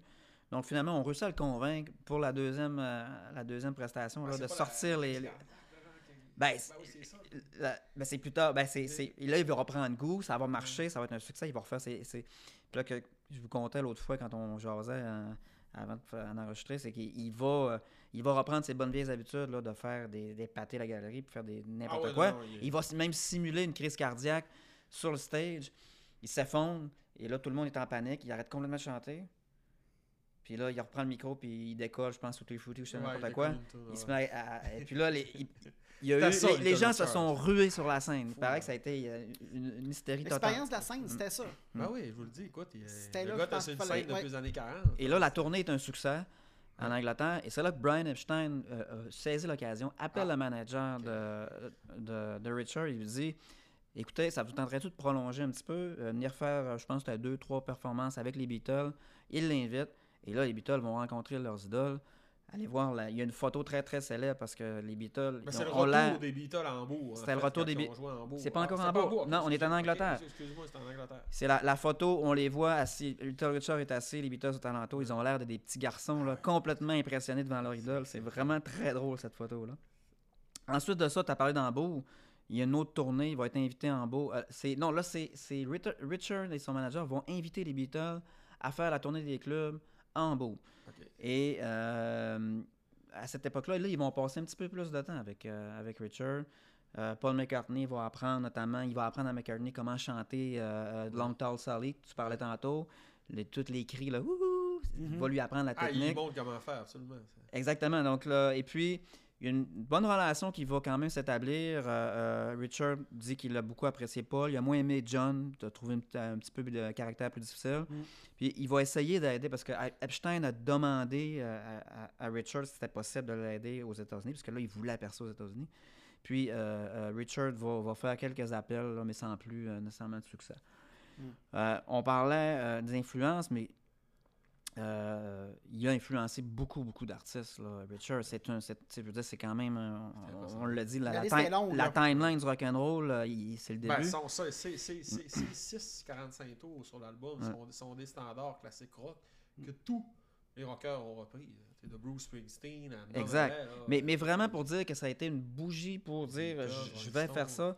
On parle qu'Elton John, euh, avant, parce que c'était pas son vrai nom, là, avant qu'il qu'il s'appelle- que ça- ça- avant, euh, avant d'être Elton John, il, il jouait déjà de la musique, mais est allé voir un show en Angleterre, parce qu'il était très- populaire en Angleterre, euh, Ben, Richard. les, les- les- Puis- les rockers américains étaient, étaient Était extrêmement populaire. populaires Et après avoir vu le show de... Même en France, partout. Là. Et c'est là qu'Elton John s'est dit, euh, c'est ça que je veux faire euh, dans la vie. là. Je veux être une star. il a- il- donc, il a donné le goût. C'est même chose, les Rolling Stones étaient très, très impressionnés par... Ils ont fait des tournées avec, avec Richard. Puis Mick Jagger, on a souvent parlé que pour lui, avant, il il se rappelle pas avant Ri- Richard qu'il y a eu quoi que ce soit, là, tu sais, quoi que ce soit d'autre. Euh, David Bowie, le, le- le- tout le make-up, le côté androgène, le côté... euh, Ouais, ça fait- il y a eu... euh, ouais. on parle de ouais. James Brown, euh, Otis Redding, tous des, des- On va des artistes des années qui. euh, 70 dans le prochain podcast. Dans, dans quelques mois. Ouais, ça s'en vient, ça s'en vient. Non, je sais pas, gang. Je continue. Il a fait émerger des artistes aussi. Euh, on parle de Jimi Hendrix parce que peut-être pas tout le monde le sait, mais Jimi Hendrix a joué euh, avec euh, dans le groupe à, à Little Richard. Il a donné, pour dire la chance à Jimi Hendrix de, de- de se faire, ben, pour pas se faire connaître, mais du moins d'évoluer. euh, et As-tu le, as-tu le titre de la chanson, Luc? Je vais le dire tantôt. hein. Ouais, je l'ai. En 64, va rencontrer à Atlanta Jimi Hendrix qui s'appelait à l'époque Morris James. Ouais. Euh, va l'inviter euh, en, en premier lieu à, à faire une session d'enregistrement, euh, comme pré-enregistrement. Euh, ça fonctionne bien. Il va l'inviter après ça à tourner, à, à- à- à intégrer le groupe Les, les Upsetters, que tu parlais tantôt. Oui. Donc, va faire six mois de, de, de, de, de, de tour- de tournée avec Little Richard, mais ça va pas fonctionner, ça va pas durer très longtemps. Il va se faire virer. Euh, pour plusieurs raisons. On dit que euh, Jimi Hendrix, en premier lieu, euh, arrivait souvent en retard. Et donc, il n'était pas très discipliné. Deuxièmement, rapidement, va, va, va, va prendre goût à la scène, va mettre des, des, des, des, des, Hey, va- C'était tout un des- tremplin, jouer pour des, Little des Richard. vestons un peu flamboyants, des coupes flamboyants. Il va, il va commencer à prendre plus de place. Il va commencer à upstager Little Richard. Dans en parlait, il n'aimait pas ça. Mhm. Des solos, il va commencer sûr. à faire des solos, à prendre beaucoup de place. Ça, Richard aimait pas ça. Il y a même une anecdote là, qu'on, euh, sur YouTube qu'on voit, là, je pense que c'est euh, Nash là, du groupe euh, Graham Nash, Ouais, qui, raconte qu'il a déjà assisté une scène où, où- où, euh, Richard donne un savon lit- littéralement à Jimi Hendrix en lui disant Tu fais plus jamais ça, tu, tu me commences. Tu m'upstageras Ah plus il jamais. Ah non, ah non, Hein? ouais, Mario, Il donne vraiment un, véritable savon. Et puis, euh, ça euh, être magistral, c'est ça. Gargantuesque. Fait que Hendrix euh, aimait pas euh, finalement être un, un deuxième violon, puis euh, il aura la carrière qu'on- que l'on connaît euh, par la suite. hein. compte, Mm. Euh, enregistrer les chansons, euh, notamment euh, quelques chansons, dont la chanson euh, qu'on- que j'aimerais qu'on écoute, I Don't Know What You Got. C'est une chanson, moi je trouve vraiment extraordinaire. C'est de toute beauté. C'est un- C'est c'est une soul, euh, vraiment une belle balade soul, un peu à la Motown, euh, mais plus, balade. Là, euh, avec on entend la guitare Hendrix aussi au début. D'autres chansons aussi, mais je pense que ça n'a pas été nécessairement le, point fort. Un autre artiste qui, l'a fait émerger, c'est Billy Preston. Billy Preston, qui la tournée, quand on parlait tantôt, la tournée en beau avec les Beatles. Euh, Billy Preston était le, le- le- le claviériste retenu. Euh, euh, une amitié qui, qui va se faire là, euh, à l'époque avec euh, les Beatles. Parce qu'il il va rester après ça. euh, Richard va, va partir puis il va laisser en plan Ouais, il- il- Preston. il laisse en plan Preston, non, mais Preston, mais, il y a, il y a- une amitié qui va se développer avec les Beatles. Ouais. Puis Pre- Pre- Preston ben, va avoir une carrière, mais aussi, ben, on le sait, ben, après ça, il va jouer sur l'album Get Back. là, Ouais. Puis ça va être qu'on va appeler le cinquième Beatle. là. Donc c'est quand même euh, quelque chose, moi je trouve d'important à souligner.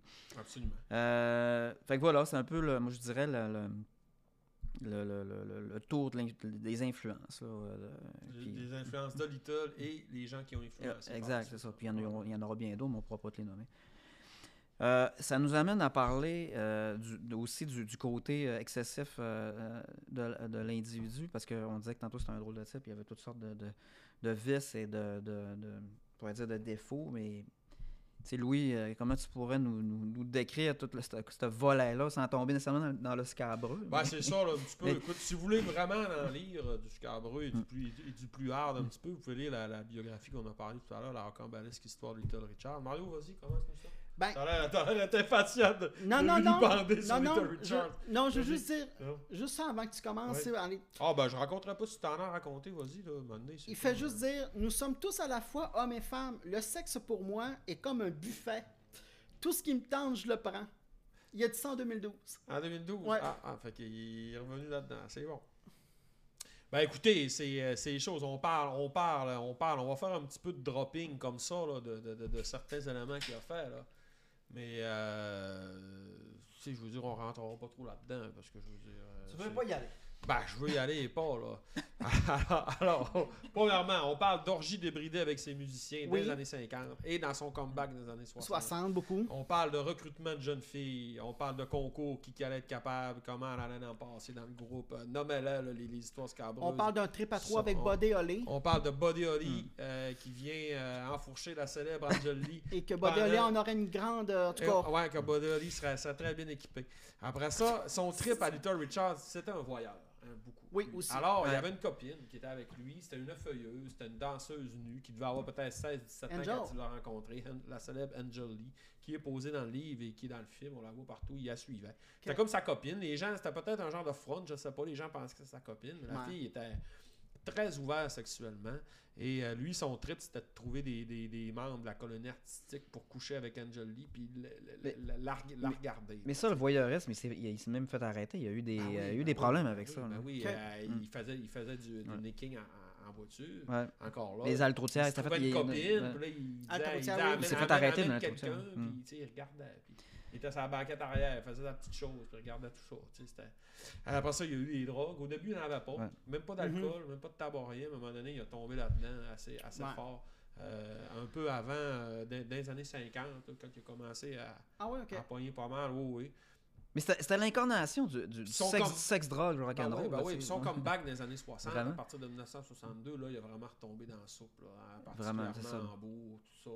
Euh, sa déchéance est poursuivie jusqu'à dans, les années 70, fin 70, jusqu'à ce qu'il décide de se désintoxiquer, puis de retrouver Dieu encore une fois et de redevenir preacher.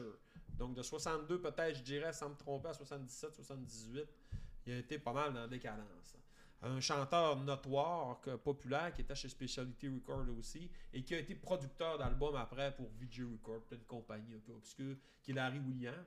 Les Beatles ont repris euh, Dizzy Miss Lazy. Euh, Bo- la chanson de Bonnie Mano- Ma- Ma- Maroney. Bonnie Maroney, c'est ça. Bon, c'est lui. Après ça, il a fait beaucoup de grands standards. euh, la chanson qu'on avait repris, avec la euh, euh, qui, qui est sur Passmaster des des Beatles. Je sais pas, j'ai un blanc. Je m'en souviens plus. Charles, c'est pas Charles, je me trompe, mais en tout cas, c'est pas grave. Les Beatles aimaient beaucoup la Williams. Ah, c'est la- pas Bad Boys? Ouais, ouais, ouais, non, c'est pas? Bad Boys, sinon, Non? je me souviens pas, c'est pas. Ah, peu importe. Euh, euh, les Beatles aimaient beaucoup Mais- Larry Williams, mais Larry Williams était producteur d'albums et était un fournisseur de drogue notoire. Puis à un moment donné, il est débarqué Ah ouais. chez Little Richard avec un fusil de peut-être 72, 73 pour se faire payer son dû. Il y a toutes sortes d'histoires scabreuses comme ça qui Mais, sont mais, mais c'est ça, puis on, on- Il donnait son argent, il a acheté des maisons à tout le monde autour de lui, des voitures. Mais, mais on peut, euh, je, je- voulais juste qu'on a, euh, faire le lien avec le, le- le- justement la, la, la, la- mettons l'après, la, on pourrait dire la, la- l'après 57 ou euh, la poursuite de sa carrière, tu sais, parce que C'est 62, à partir de 62. à partir de 62, parce qu'il y a eu le comeback des années 60, puis tu sais, ça a été une- après ça une carrière qui a été en, en dents de scie, En là, bon. tu sais, avec des comebacks, on me disait tantôt, puis tu sais, il y a comme pas vraiment eu, tu sais, je regardais euh, après-midi, les albums, et il a fait quelques albums, mais il n'y a pas eu nécessairement de succès. Mais étonnamment, moi, j'ai lu que cette période-là, 60-70, c'est une période où est-ce qu'il faisait plus d'argent qu'en 57. Ben, ouais. Il faisait des shows, Il mais faisait des shows, il mais faisait des films. Il a, fait, il a fait beaucoup de shows. Moi, ce que j'ai vu, Il c'est fait qu'il a fait- cinq films, on n'en a pas parlé. Je Des y jingles de des publicité, films. Mais, mais des des années affaires 50, pour il les a participé à des gros films, là, Ouais, ouais. euh, rock'n'roll qui passaient dans les cinémas. Hey, je fais un, un- un petit lien aussi dans, ce que je parlais des spectacles. Ouais. Aussi, pourquoi il a tombé un petit peu, je pourrais dire, dans la soupe euh, du drogue, sexe et rock'n'roll des années 60. C'est qu'il y a eu le mouvement un peu d'émancipation des années 60. Là, Mhm. Euh, les, les- les 68 heures, 1968, 69. Lui, son, son, son, son plaisir euh, coupable un petit peu, c'était de débarquer en, specta- en- en spectacle puis de, de botter des culs de hippie. là. Tu sais, C'était vraiment ça. En ce sens, Mais- c'est- là, là où Ouais, je mais- c'est de passer avant Janis Joplin, puis Janis Joplin, Janis Joplin ne veut plus pas jouer après, Mais- mais- soit en pleurs d'un loge. Mais ça, c'est- ça je veux dire. Mais ça, c'était. ce que- Puis, c'est- euh, Jefferson Airplane, nomme-la, là, il les a tout passé. Là. Mais ça, il est c'est un- massacré, Je voulais en parler, Louis, parce que Vas-y. Euh, à l'époque, c'était comme. Ça a toujours été ça, hein, parce que les, les, les shows de ces artistes-là, euh, du rock'n'roll, ils se battaient pour avoir être la tête d'affiche. Puis quand tu étais tête d'affiche, tu finissais à la fin. Tu étais le dernier artiste. C'était toujours ça. Donc là, il y avait toujours une bataille de, de- qui allait finir en, en dernier et tout ça. On, on connaît la célèbre histoire que Jerry Lewis puis Chuck Berry, c'était c'est, euh, un Ah show ouais. à quelque part. Ouais. Puis, puis euh, ils, ils- ils se battaient pour avoir la tête d'affiche. Finalement, c'est Chuck Berry qui a gagné. Puis Jerry Lewis avait mis son piano en, feu- en, en, Ouais. en, en- en signe de. Hendrix avec les Je vais roues, mettre euh, le feu à, à- à à Monterey, la baraque parce que c'est ça, c'est moi qui aurais dû Ouais, être. ouais. Essaye après ça d'aller performer après une, C'est ce une que c'est. Il performance. prenait un malin plaisir à faire ça. C'est parce ça. souvent, il était pas tête- il était tête d'affiche, mais c'était- c'était c'était pas s'il y avait un Jefferson Airplane, un Janis Joplin, un The Who, ben il finissait pas le show, tu sais. C'est ça, puis il l'a fait également au show à Toronto avec euh, Lennon, euh, l'espèce Ouais. de festival. Là, euh, puis, il il upstageait, mais ça, ça voulait dire qu'il était quand même encore. Il était excellent, sais. C'était une bête de scène. Et il- était capable de. Il y a une place où s'est planté, c'était en 72. Il y a eu le, le spectacle, l'espèce de London euh, Rock'n'Roll Show, là, où ils ont fait un, un genre de show avec toutes les idoles rock'n'roll. Il y a- c'était à Wembley, c'était avec Chuck Berry, puis euh, Little Richard, il y avait euh, Gene Vincent. Non, ça a mal été son spectacle parce que, encore une fois, il voulait être la tête d'affiche, il était pas content. C'est Chuck Berry qui a, qui a eu la, la pole. Puis, il, il a commencé son spectacle en disant I am the king of rock and roll. Tu sais, là, il, il disait Mhm. ça, puis il le clamait en voulant dire c'est moi le, le king. Puis il- lui, il pense qu'il s'est fait un petit peu saboter parce que ça, la, la- la- ouais, la- le son était mauvais. Il y, a- il y aurait eu des, des, euh, des gens qui auraient joué avec la sono et tout ça. Ah le ouais. spectacle a mal fini. Ça a fini en poisson. ça ben trop. Puis finalement, Hey, c'était- euh, excessif, ça défonce. ça. Co- Coke, héroïne. Ouais, ouais, ben, mais, mais, mais c'était excessif aussi, je trouve, son, son, son trait narcissique. Là, de, Ah oui, de- oui, de- de- tout à fait. tu sais, de dire euh, je suis le, le- le king, puis tu sais, tu vois écouter ses entrevues, comment est-ce qu'il se décrit, comment est-ce qu'il se perçoit. euh, Mais même dans ses choix de vie aussi, c'était toujours excessif. là. C'est dans l'extrême tout le temps. Donc c'est ça, puis après ça, ben, on peut parler de, de un retour en 77 à la- à, à- à l'évangélisme, au culte religieux. Ouais. Puis des, des années 80, ça a été beaucoup de... Il a fait... euh, Ben, il- dans les années 80, il est redevenu preacher. Mais là, il, Mais il faisait des retours- Il continuait à jouer. par- ouais, c'est ça, il, il- il faisait des Il était plus sur collaborations. le party. Il s'est désintoxiqué depuis 80. J'ai l'impression que 80, 90, 2000, il, il était plus Mm. tranquille. Là. Mais tu sais, c'est une partie que j'ai pas trop étudiée à un moment donné. Bon, on a fait le tour. 86, de il a joué dans un film, il a fait une tune qui est quand même pas pire. Ouais, c'était pas une Burial Hill. Great. Great Gosh Almighty, Ouais, ah. avec un super ça. bon solo de guitare, vous aurez écouté Ouais. ça. Mais tu sais, euh, tu sais, c'était. Moi, ça m'a fait réfléchir, tu sais, c'était- parce que c'est drôle de voir toute cette gang-là. C'était qui le king of rock'n'roll, tu sais, la- C'est dur à dire. Ben, c'était lui- pas le king, c'était peut-être la reine du rock'n'roll, Ouais, là, mais Elvis, c'était peut-être le king. Ouais, mais lui, il, Ouais, il- non. il devait être flamboyant avoir, avoir rentré Je blague. dans une, dans- il devait être flamboyant avoir rentré dans une salle. euh, Ouais. Parce que là, devait t'en avais, t'en avais trois qui se revendiquaient. Ouais. Mais moi je, moi, je pense que le vrai king, ça demeure Elvis. Parce que lui, Elvis l'a jamais dit. Il l'a jamais clamé. Il l'a jamais, ré- il l'a jamais réclamé. On, lui a donné. donné- Eux autres, ils voulaient l'avoir. C'était comme des gamins qui se battaient pour avoir Ben, un Elvis titre. a pris les tunes de Little Richard pour se propulser, mais Elvis a été stratosphérique, là, sa, sa popularité. Mhm. Ça n'a rien à voir avec ce que Little Richard a eu. Little Richard dans les, pop, dans, les billboards populaires, euh, il n'y a pas eu de numéro un. là, Moi, je pense il a que- Pas passé, mais il était trop de ballon. Il dit J'ai été 5 ans avec Chuck Berry, j'ai enregistré 5 ans avant Buddy Holly, j'ai Mhm. Sais, il les nomme toutes. Ouais. là. Ouais.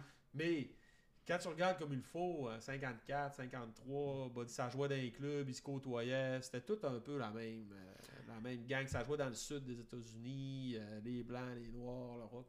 Mais tous ces chanteurs-là, là, tu sais, qu'on nommait tantôt, là, euh, euh, qui reprenaient ces- les, les- les chansons, il y avait toujours hâte qu'ils sortent un disque pour pouvoir reprendre Ah ces oui, chansons. Il était, il était en avance, il était au top, c'était un très bon euh, Ah oui, songwriter, ah oui, ah oui. très bon livreur de tunes, mais aussi à comparativement Elvis. Mais je pense qu'on ne sera pas capable de dé- déterminer qui est le véritable euh. King, parce Ben, qu'il y a tellement de critères, ben, mais surtout... Moi, je pense va par instrument. Mais surtout, peu, tu il n'y avait pas toute la machine qu'Elvis avait non plus. Mais lui, lui, Mais- seul- mais- il C'est s'est là fait, que je voulais en mais- dire. mais- il s'est fait tout seul, puis je pense qu'il naît sa ouais. barque tout seul, Ouais. avec les côtés positifs et négatifs. mais, il est, Chuck Berry. mais il est tombé en panne rapidement, je veux dire. Oui, oui, tout à fait. Il, s'est brûlé. Il, se passait plus rien. là, il tu. Tu a, répété les mêmes chansons, les mêmes succès. Ouais. T'allais voir un show de Little Richard 70-80, c'était la même tune. Ouais. Mais Je pense qu'ils ont souffert. Ils ont souffert. Chuck Berry, Little Richard, ils ont souffert beaucoup du racisme, je pense. Puis ils sont devenus très Tout désillusionnés. à fait. Ils ont Ben- fait manger toute la chenoute. Je, je fais mes affaires. Ça tout jouait très mon peu dans les radios. mais c'est juste intéressant. Ouais. mon argent en cash avec mon, mon auto. S'il n'y avait pas eu des gars comme mon- Alan Freed, là, Ouais. euh, tu sais, euh, Ils ont aidé le Oui, oui. là. C'était Ben- le là. ça jouait des blacks, mais sinon, les autres radios jouaient juste des blancs. Ben, ce que Little Richard disait, c'est que lui, il faisait de la musique pour les Blancs, puis il avait, puis, il avait pas le sentiment qu'il avait l'appui de sa communauté. Non. C'était de la musique qui était très populaire chez les Blancs, mais il n'était pas considéré d'égal et d'égal versus un artiste blanc. Fait qu'il n'y avait pas rétribution, il n'y avait pas le dû, qui- Mm. Non. puis il n'y avait pas reconnaissance. Fait que ça, il a, il a vécu avec cette... euh, ça, ça a été quelque chose qui l'a troublé toute sa Ouais. vie. là. Il en parle dans sa bio. Mm. Oui, absolument. Ah ouais, assez... C'est même le prin- c'est même l'élément principal qui revient. C'est pour ça que je dis ils, ils ont, ils ont été un peu euh, comme traumatisés là, tout ça. Mm. C'est- c'est- C'est des vies difficiles en jeunesse qu'ils ont eu là. Ah ouais. Ouais. Tu parlais de leur souffrance là, tu sais, le Mm. gospel qui, dans lequel Ouais. ils émancipent leur souffrance, c'est c'est ça là. Fait que ça les a suivis toute leur vie. Les, il parle de Pat Boone, là, tu sais, ça a l'air qu'il a couru après Pat Boone pendant des années, ses producteurs, Ouais. tout ça. Puis il daignait même pas d'y répondre. Puis, Ouais, tu sais, là, il s'en foutait. Là. Puis lui, tu sais, Boone menait une très belle vie, très bien euh, payée. Ouais, ben, Tandis que l'autre, ben, il courait après, après sa queue un peu, là. C'est ça.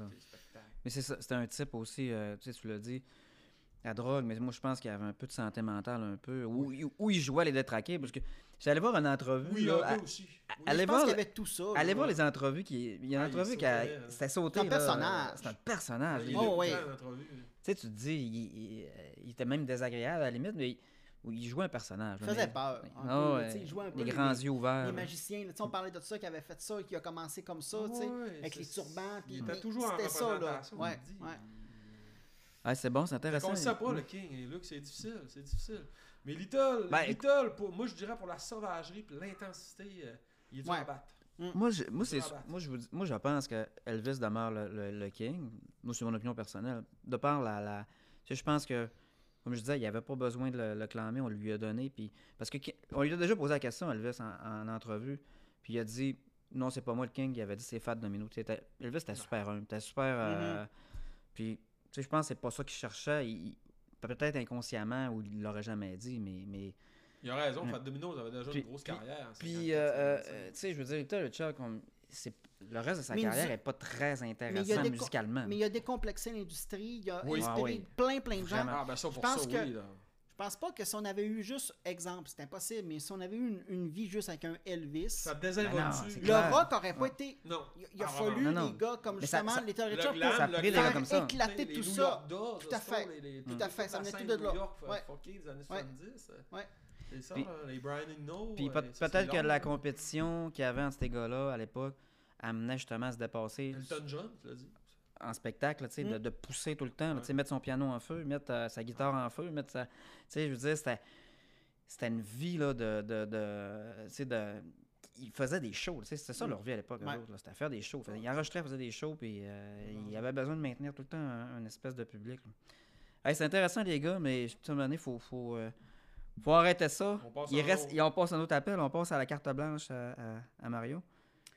Mais ça va rejoindre ce de- Ça va, ça ce va. dont on a parlé aujourd'hui. Mario, on est Ouais. très patient. Alcool, drogue et musique, donc un trio inséparable, mais du côté de la musique classique. Donc, euh, tu sais, des fois, on pense aussi que parce que ça se passait au 16e ou au 18e, ou que c'était du monde classique, qu'il y avait comme pas de, pas de, de, de, de, de- de- de choses excessives, ben oui, il y en avait aussi. Donc, euh, je vais vous parler de ça un peu, je vais vous donner un petit peu, là, euh, succinctement, là, euh, Ce que la Euh, des exemples, inspire, quel oui, comportement c'est que ça. ça peut nous, euh, nous Merci. faire faire. Il faudrait qu'on se fasse un jingle là, pour la, la carte blanche à Mario. Oui, ouais. Prochain, ah, il on est n'est pas obligé non plus. gars, on est Ouais. rendu- non, non, non, Non, non. non, non. Mais là, prochain peut-être- podcast, single, la carte blanche à Mario. Donc, euh, OK, on commence avec Schumann, Brahms, ben, Schumann, Schumann, Brahms et Liszt, Ah euh, qui furent des grands, ouais, qui font, que, bon, eux autres qui étaient grands amateurs d'alcool, de vin en particulier. Les dernières paroles de Brahms lorsqu'il est décédé, c'était un grand amateur de vin, ça aurait été « c'est beau » pour décrire le verre, le verre de vin rouge qu'il avait devant lui, sur, devant, sur son lit de mort. Mozart était, était sur, une, sur une brosse perpétuelle. Mozart. Handel, Beethoven, full pin. Bon, quant à Litz, euh, c'est mentionné dans sa biographie qu'il buvait en moyenne une bouteille de cognac par jour et parfois deux bouteilles de vin. Donc, il n'est pas surprenant euh, d'apprendre que dans l'ancien argot britannique, on se disait faire un Brahms et un Litz pour exprimer qu'on est bourré. Aujo- Aujourd'hui, on, Ah app- ouais? aujourd'hui, on appelle ça de l'alcoolisme. Ouais. Probablement qu'à À l'époque. l'époque, Ben, ça en était aussi, C'était mais... bien- C'était toléré et même bien vu. Schubert, sa passion pour l'alcool fut si grande qu'il composa de nombreuses chansons à boire. Stravinsky, grand amateur de whisky, au point qu'il se, surnommait lui-même Strawinski. Strawinski. Whisky. Tudum. Tss. Euh, donc, euh, c'est ça. Puis il dit, bon, pour euh, Stravinsky, c'était un moyen pour lui de se remettre de mauvaises critiques qui étaient Ah. publiées. OK. Euh, Tchaïkovski, dont l'affection pour l'alcool n'était pas un secret parmi ses Ça peut être contemporains. la lui, je suppose. Probablement. Probablement. Ouais. Mais euh, il est pas mort d'alcoolisme, lui. Il est mort euh, d'un verre d'eau qui était contaminé par le choléra. OK. Oui. Triste, hein, Ouais. Éric Satie, qui est mort en 1925 d'une cirrhose du foie, puis il disait comme en boutade qu'il avait soi- soigneusement cultivé toute sa vie cette, euh, cette maladie. Cette maladie, hein, ouais, notamment avec l'absinthe. Ouais. Il connaît Euh, pas, lui, je le connais pas, avec Satie. J'ai jamais entendu. OK, Peu importe, là, mais... Pour travailler, Ouais. là, du Satie, c'est excellent. C'est- minimaliste. Ah ouais? euh, c'est- oui, oui, oui, c'est Ah, l'école romantique, je pense. Là. Ok, Euh, Debussy et tout. Oui, ben oui, c'est ça. Satie, Debussy, Ouais, c'est à peu près la même affaire. Là, ben, Je même aller affaire, faire ça. le même style, oui. Ouais. Des petites envolées de, de notes de temps en temps comme ça. OK. Euh, je termine avec euh, les, les- les musiciens de euh, musique classique. Donc, on parle souvent de prise de bêta-bloquant pour contrer le, contrer le stress. Euh, Il y a des Oui, musiciens... j'ai lu ça, l'article, l'autre fois. Oui, oui. Oui, oui, Ben il y a même, Il y a même l'ancienne animatrice Mais de le bêta Radio... bloquant fait quoi, Mario, sur, sur Oui. le système? Explique-moi. la, celle qui joue du clavecin, qui était animatrice à Radio-Canada, euh, Catherine Perrin, Catherine Perrin. a, a avoué qu'elle avait déjà pris Ah du oui, bêta-bloquant. Moi, j'ai Oui. déjà habité avec des, des musiciens à Montréal. Ils m'ont parlé. Mais c'est vraiment surtout pris dans les grosses orchestres, là, les, vraiment les top orchestres. C'est que euh, je pense que c'est. f- Écoute, il aurait fallu que je poursuive mes recherches, mais eux le prennent pour diminuer le stress, mais le bêta-bloquant à l'origine est prescrit pour d'autres choses. Je pense pour Ben, une maladie du cœur ou je sais c'est- pas Non, non, quoi. c'est plus que diminuer le stress. Ça empêche les tremblements. Oui. Ah Ok. oui, oui, T'es oui. complètement Oui, t'as raison. T'as raison. OK. Ouais. Aucune erreur. Alors, on parle de 20, L'exécution, c'est parfait. Tu deviens comme une espèce de super humain. Oui. C'est comme. Euh, c'est- c'est- on parle de Beta Blocker, 20 c'est à hot, là. 30% qui en que- Non, c'est c'est parfait, mais je veux juste dire, je, je voulais faire du pouce sur ce que tu disais, c'est que le monde dise c'est tellement parfait que ça les coupe de l'adrénaline, puis que les musiciens viennent qui jouent sans émotion, parce qu'ils ne tremblent plus. Mm. Donc, euh, c'est ça. Puis après ça, ben, dans les années 60, ben, Ah, après, il y a eu Chopin, la drogue, qui prenait de l'opium. Après ça, que c'était c'était prescrit, mais après ça, il est devenu dépendant de ça La cocaïne, la barulette. cocaïne, tout ça. Euh, donc Chopin en prenait. Et puis euh, pour terminer, ben, l'année 60, euh, les années 1960 avec tout le LSD, les champignons, tout ça, ça, ça a contribué beaucoup à l'avancement de la musique. Et on pense que la musique serait pas ce qu'elle est aujourd'hui s'il n'y avait pas eu tous ces... C'est ça a drogue. permis de repousser Ouais. les limites à, à niveau musical. Des groupes comme Pink Floyd, 13 Elevator, Ouais. des, des, tu sais, des trucs qui ont essayé vraiment. Qui ont... euh, Après ça, toute la musique, le mouvement progressif. J'embarquerais là-dedans le mouvement électronique aussi, Kraftwerk, ces deux bandes-là. Mm. Et C'était drogue, Kraftwerk. Kraftwerk Ah ouais, je savais pas. 60. Ok, Écoutez les premiers. Là. d'accord. Les gens de Ben, intéressant. euh, oscillateurs. très bonne carte blanche, Oui. Mario. Merci. C'est vraiment euh, instructif. Écoutez, euh, les gars, je pense que ça fait le tour. Un super de bon podcast. J'ai adoré ça, parler de Todd Richard. J'avais Là, hâte de le moi faire. aussi, J'avais j'avais hâte de le faire, J'ai c'était- hâte d'avoir un nouveau sujet. Un personnage. Euh, exact. Pour le prochain, ben, on ne le sait pas encore, mais on, on vous arrive avec une surprise. Oui. Puis, euh, oui, Mario, tu voulais conclure? Hey, il y a un documentaire qui est sorti. Oui, Euh, Little. Richard, I Am Everything est sorti cette année. Puis euh, OK. Il Ah pose oui, la question qu'est-ce que qu'est-ce que ah, qu'est-ce que cela ferait à la mythologie américaine de la musique du rock de dire que ces pionniers étaient des noirs et des personnes queer. Mhm. Donc euh, c'est une très grande question là. Ils vont euh, poser la question à Nick DeSantis, euh, il paraît. euh, à- à sa- oui, c'est ça. Mais- on, on va avoir beaucoup de dénouements dans les prochaines années là-dedans. On va voir, ça se radicalise aux États-Unis. C'est pas facile. Ben, merci les gars, puis la- la- on va faire une petite euh, prestation Oui, après euh, pour terminer ça. Euh, La chanson, c'est euh, On vous laisse le Slip, secret. Sleeping On and va- Sliding, non? Sleeping and Sliding. ouais, on y va avec ça, on va se lance. Puis on va faire comme Little Richard, on s'en va faire une orgie. Non non, c'est une blague. Mauvaise blague. Hey, salut tout le Mauvaise monde, merci. Bye, merci.